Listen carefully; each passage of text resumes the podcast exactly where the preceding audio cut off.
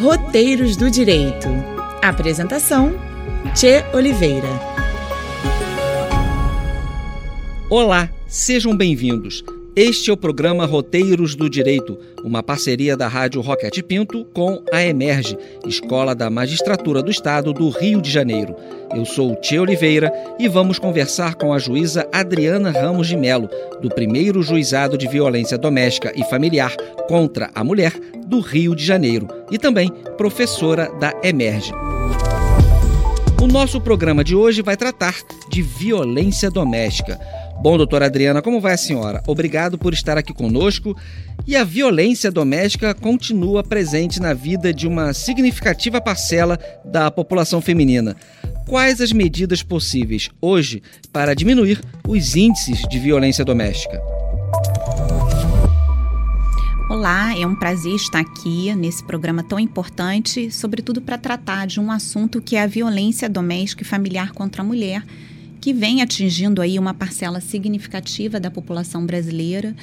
É, as mulheres representam aí mais de 50% da população brasileira e ainda sofrem com esse fenômeno, que é um fenômeno grave. É, grande parte dessas mulheres sofrem violência no ambiente doméstico, ou seja, privado, sem testemunhas. Muitas delas não têm a quem recorrer. E é um fenômeno que eu diria globalizado, mas no Brasil a gente tem uma característica bastante acentuada: é o quinto país em mortes de mulheres no mundo, mas a gente ainda tem muita, muito preconceito e discriminação em relação às mulheres.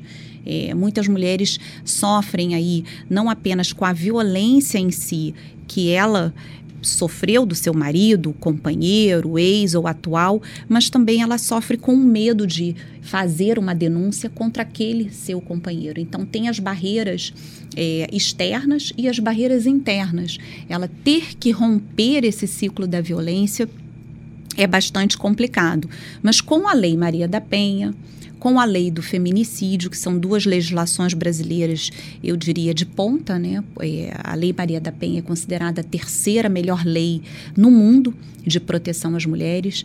É, é uma lei importantíssima porque é um verdadeiro estatuto de proteção da mulher que sofre violência doméstica e familiar. E ela conta ali com vários mecanismos, tanto de assistência a essa mulher, de prevenção à violência, mas, sobretudo, de repressão também a esse tipo de crime que ocorre geralmente entre quatro paredes. Né? O que melhorou e o que piorou em relação à violência doméstica com a pandemia? Em termos de dados, no início da pandemia da Covid-19, houve uma redução drástica dos registros de ocorrência policial. As mulheres tinham dificuldade de acessar a polícia por medo, é, enfim, de sofrer outra violência, medo do contágio, da contaminação do vírus da Covid-19. O próprio Poder Judiciário também passou a trabalhar de forma remota. Então, isso impactou os números da violência, que, ao olhar os números, sobretudo do, do Fórum Brasileiro de Segurança Pública, você vai observar uma redução desses números. O que houve é a subnotificação, porque essas mulheres é, encontraram dificuldades é, de denunciar aquela violência sofrida no âmbito doméstico. No entanto, passado um, um período daquele primeiro trimestre da pandemia da Covid-19, esses serviços começaram a se estruturar mais. Nem as delegacias começaram a abrir, o Poder Judiciário também começou a fazer aquela redução do confinamento, né? Então as mulheres conseguiam fazer o seu registro de ocorrência. O Poder público, de uma forma geral, teve que criar mecanismos como plantões extraordinários, plantões telefônicos. A própria Polícia Civil tem o RO online, o registro de ocorrência online, tem o canal 197 da Polícia Civil para as mulheres fazerem o registro por telefone, se ela não tem computador, ela pode acionar o por telefone. A Defensoria Pública através do seu núcleo especializado, teve que criar também um mecanismo para atender as mulheres via WhatsApp. A própria Patrulha Maria da Penha, que é um, um trabalho é, espetacular desenvolvido pela Polícia Militar do Estado do Rio de Janeiro. Então, você observa várias políticas sendo criadas e fomentadas durante esse período da pandemia.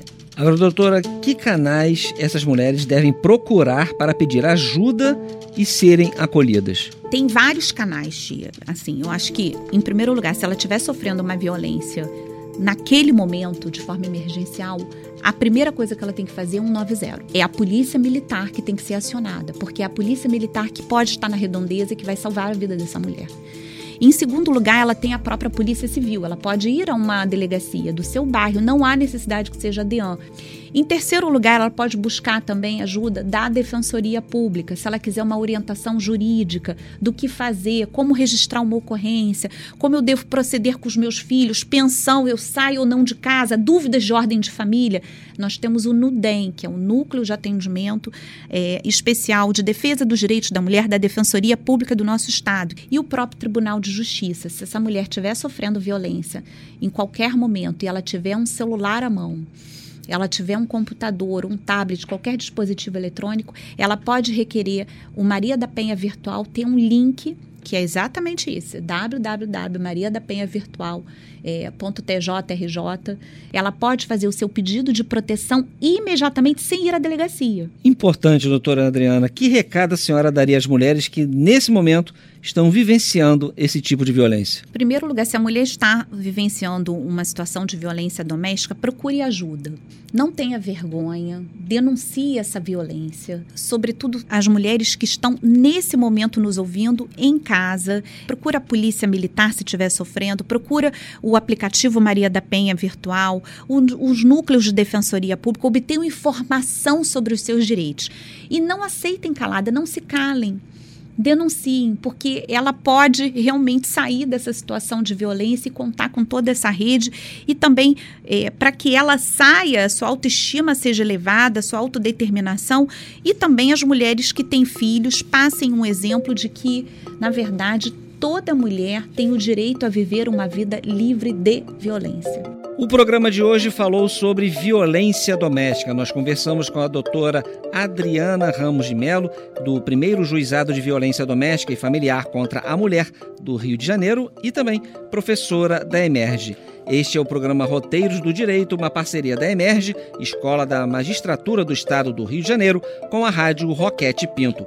Obrigado, doutora Adriana. Eu que agradeço a oportunidade e me coloco à disposição para voltar aqui outra vez. Se você tem dúvidas, questões, perguntas e problemas, mande uma mensagem para a gente pelo nosso WhatsApp. O número é 96968 0094. Repetindo, 96968 0094. A resposta virá através de mais um podcast do Roteiros do Direito.